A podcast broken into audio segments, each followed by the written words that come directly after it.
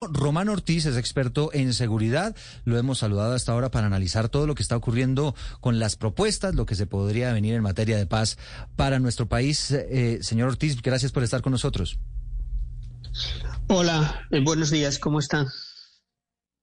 Bueno, pues eh, inicialmente, señor Ortiz, ¿Usted cómo analiza ese anuncio que ha hecho Gustavo Petro en el sentido de concederle un cese bilateral del fuego a los grupos armados ilegales? Hablamos del ELN. Habla él, dice otros grupos armados. Se intuye que pueden ser también allí el Clan del Golfo, Caparros, grupos narcotraficantes que están activos en este momento en nuestro país. Hombre, lo que pasa es que en realidad la propuesta es tan vaga y tan general que sirve, digamos, como lema de campaña, pero no como un plan de gobierno, ¿verdad? Y el problema es que la campaña se terminó ya. Digamos, no, no sabemos de qué grupos está hablando el presidente electo. Eh, eh, parece que hace una diferenciación entre grupos supuestamente de carácter político y grupos criminales pero lo cierto es que todas las organizaciones eh, armadas que operan en Colombia están involucradas en actividades criminales, desde el ELN, que es eh, un operador inmenso en términos de narcóticos y minería ilegal, hasta evidentemente los grupos eh, criminales, digamos, sin, sin ninguna etiqueta política y también las bandas de disidentes de las FARC.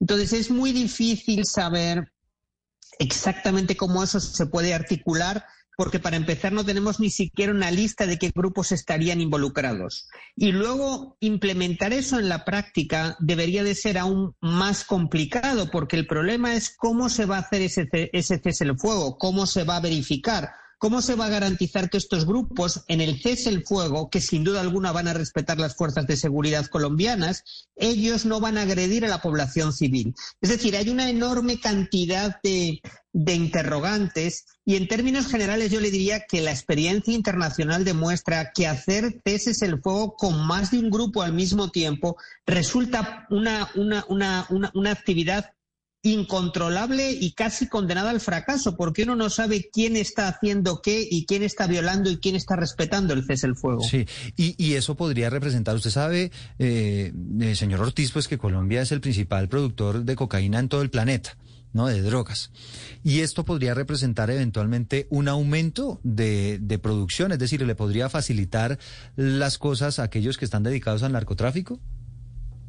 Hombre, sin lugar a dudas, es decir, porque eh, tenga usted en cuenta que eso eh, lo que hace, lo que, los que van a, seguir el cese el fuego con seguridad son las Fuerzas Armadas colombianas.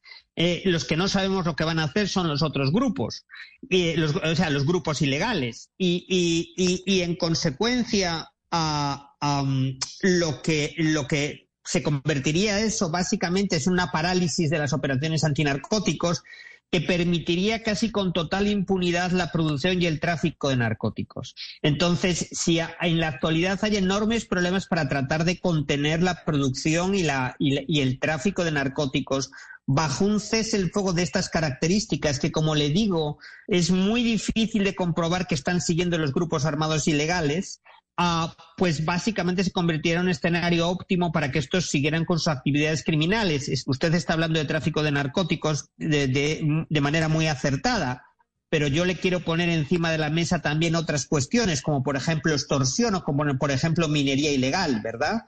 A, digamos, la presión contra todas esas actividades criminales que son extraordinariamente dañinas para la población y para el medio ambiente, eh, se quedaría reducida a la nada, ¿verdad? Entonces es muy difícil eh, eh, imaginar cómo eso se puede llevar a cabo sin que represente una quiebra para la seguridad pública en Colombia.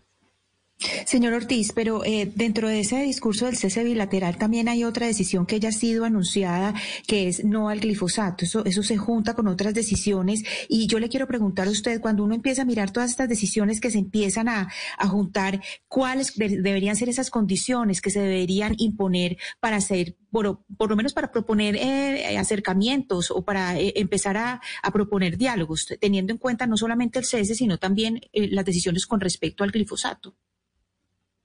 Mire, yo, creo que lo primero es que si eh, eh, no, no hay, digamos, no es, no es necesario decretar un cese el fuego para poder abrir conversaciones.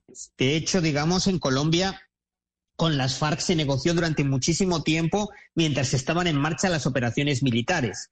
Entonces yo creo que hay, lo, primero que hay que señalar es que hay una, trampa, ¿verdad?, política entre, entre vincular cese el fuego y negociación. Este es el punto número uno. El punto número dos es que estamos otra vez, otra vez abriendo otra puerta para que se continúe, digamos, la negociación de manera permanente, ¿verdad? Hubo una negociación con las FARC, una serie de sectores de la organización se quedaron por fuera de esa negociación por voluntad propia y ahora se les abre una nueva puerta, con lo cual se reducen los costos para que sigan actuando en la violencia, ¿verdad? Entonces, eso en lugar de convertirse, como señalan algunos portavoces cercanos al, al presidente electo, en una puerta para cerrar la violencia se convierte en una especie de cheque en blanco para que los grupos violentos sigan actuando, porque siempre va a haber otra oportunidad, ¿verdad? Eso por lo que tiene que ver con el proceso, digamos, con esta oferta de, cese al fuego al que le falta evidentemente toda la concreción.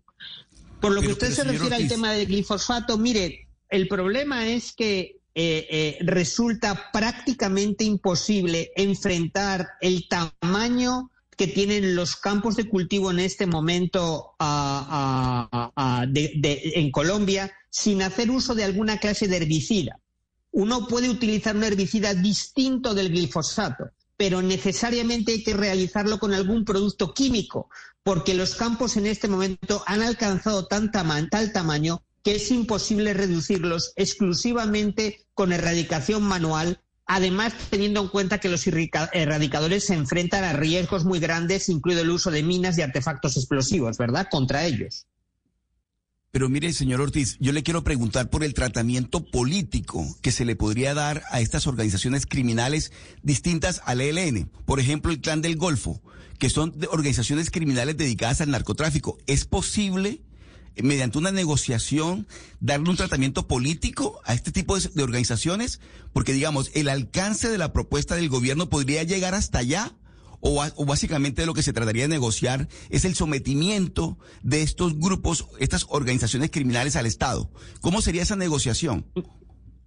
Mire, lo cierto es que yo no sé qué es lo que está en la cabeza del presidente electo. Lo que le puedo decir es que, eh, eh, eh, digamos, el proyecto aparentemente es hacer una diferenciación entre negociaciones de naturaleza política con grupos como el ELN y lo que llaman negociaciones de carácter judicial. Pero en cualquier caso, me parece que en ambos casos. Señor Ortiz. En ambos casos creo que perdimos la comunicación, señor. Eh, sí, le, escucho. Sí, disculpe, como le decía, en, ambos casos estamos... ¿Perdone? No, que tuvimos una breve interrupción. Sí, sí, tuvimos una, una breve ah. interrupción y estamos teniendo ahí unos problemas de comunicación, pero adelante, ya, puede seguir. Sí, lo, que le, lo que le quiero insistir es que pese a esa diferenciación entre político, entre negociación política y negociación judicial que se hace en la propuesta, lo que parece es que en ambos casos se apuesta de punto de partida por impunidad en términos judiciales, o por lo menos por una rebaja de condena inmensa. En consecuencia, otra vez, estamos generando una, digamos, estamos anulando el valor de la ley para los criminales con los efectos que eso tiene en términos de garantizar derechos y justicia en Colombia. Ustedes me preguntaban si es posible que el gobierno llegue hasta allá. Evidentemente, eso depende, entre otras muchas cosas, de lo que haga el Congreso. Pero es perfectamente factible pensar que la nueva administración podría querer llegar hasta ahí. Es decir, o al menos esa es la impresión que da por lo que se está diciendo hasta ahora.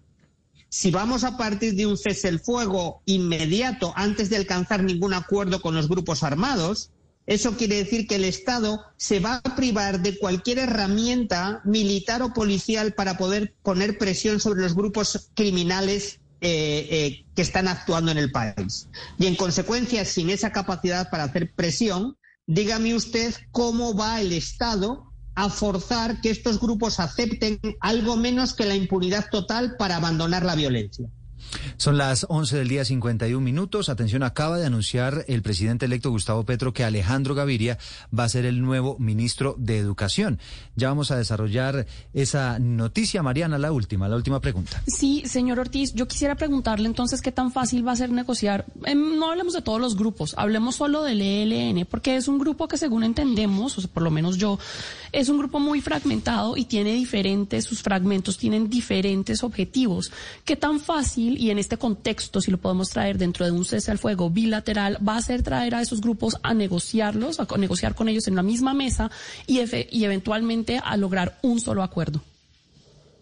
Eh, usted tiene toda la razón, ¿verdad? Es decir, eh, creo que ese es uno de los grandes retos Fíjese que hay dos problemas claves para negociar, tres problemas claves para negociar con el ELN. Número uno, el que usted señala, la fragmentación de la organización, donde eh, eh, eh, hay, algunos elementos armados dentro del ELN que son particularmente fuertes y que gozan de una enorme autonomía frente al COCE, frente a la dirección de la organización. Número dos, es la enorme autonomía, la práctica alianza que existe entre el régimen venezolano de Nicolás Maduro y el ELN, que ha garantizado al ELN práctica libertad total en el territorio venezolano. Y punto número tres son las enormes aspiraciones por encima de su real apoyo social, que es muy, muy pequeño, que tiene el ELN eh, a la hora de exigir contrapartidas políticas en la negociación. Es decir, piden mucho más de la capacidad real que ellos tienen. Entonces, esos tres factores hacen que la negociación con el ELN haya fracasado una y otra vez. Esa es la razón por la que ha fracasado, no por un problema de pura voluntad. Entonces, si usted me pregunta cuáles son las posibilidades de una negociación, la respuesta es el, eh, digamos, es que alcanzar una negociación razonable con el ELN, una negociación en la cual el ELN no imponga elementos inaceptables para, el, para la democracia colombiana, se ha demostrado prácticamente imposible hasta ahora. Si el gobierno está, el nuevo gobierno electo está dispuesto a romper esos límites, que básicamente supondría forzar la legislación colombiana para hacer concesiones al ELN, esa es otra cuestión pero ah, lo cierto es que es extremadamente difícil por esos tres factores que le he mencionado. Bueno, pues son las 11 de la mañana, 54 minutos. Una última pregunta antes de, cerrar este diálogo, señor Ortiz, y tiene que ver con lo que ha ocurrido en materia de orden público y especialmente las bajas que ha reportado el gobierno nacional de hombres importantes de la nueva Marquetalia, de las disidencias de las FARC, bajas muy representativas, pero que tienen un inconveniente y es que se han presentado en territorio venezolano y al final son bajas que quedan como en el aire, ¿no? Que nunca se han podido eh, plenamente confirmar. Este tema de la frontera, de lo que está pasando al otro lado de la frontera, esa posibilidad de no poder atacar directamente al enemigo, ¿eso cómo puede complicar las cosas y qué tanto podemos creer los colombianos pues en, en la posibilidad de que estas personas efectivamente hayan sido abatidas?